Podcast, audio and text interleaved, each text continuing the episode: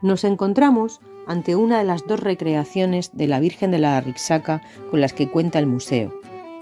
En este caso, la que hizo José Sánchez Lozano.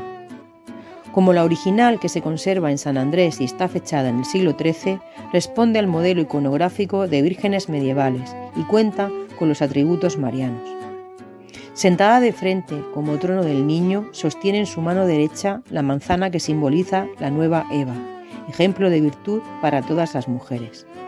La policromía en dorado solo deja fuera el rojo de la manzana y el azul de la aureola. Continúa en el punto 9, situado en la sala principal de esta planta.